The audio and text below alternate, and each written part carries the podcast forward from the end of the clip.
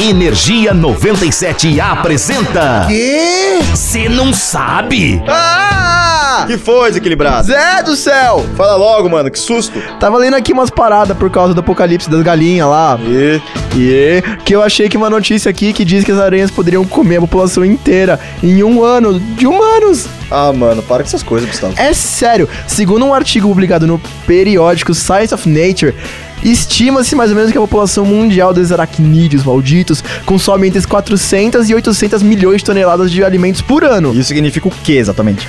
Para efeito Um de comparação, essa é a mesma quantidade de carne e peixe consumida anualmente por 7 bilhões de pessoas na Terra. Ô louco. Os números ficam ainda mais bizarros ao compará-los com a biomassa total de todos os seres humanos que vivem no planeta, que é estimada em 287 milhões de toneladas.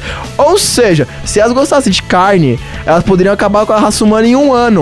Ah, então fica tranquilo, cara. Essas aranhas se alimentam mais de inseto. Tipo, já até encontraram aranhas que comem lagartos e aves, mas não é uma regra, tá ligado?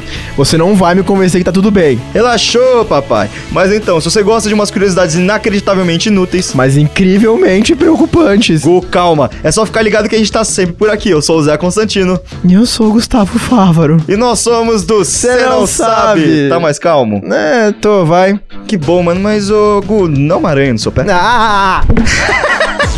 Energia 97 apresentou. Ah, já sei! O quê? Você não sabe?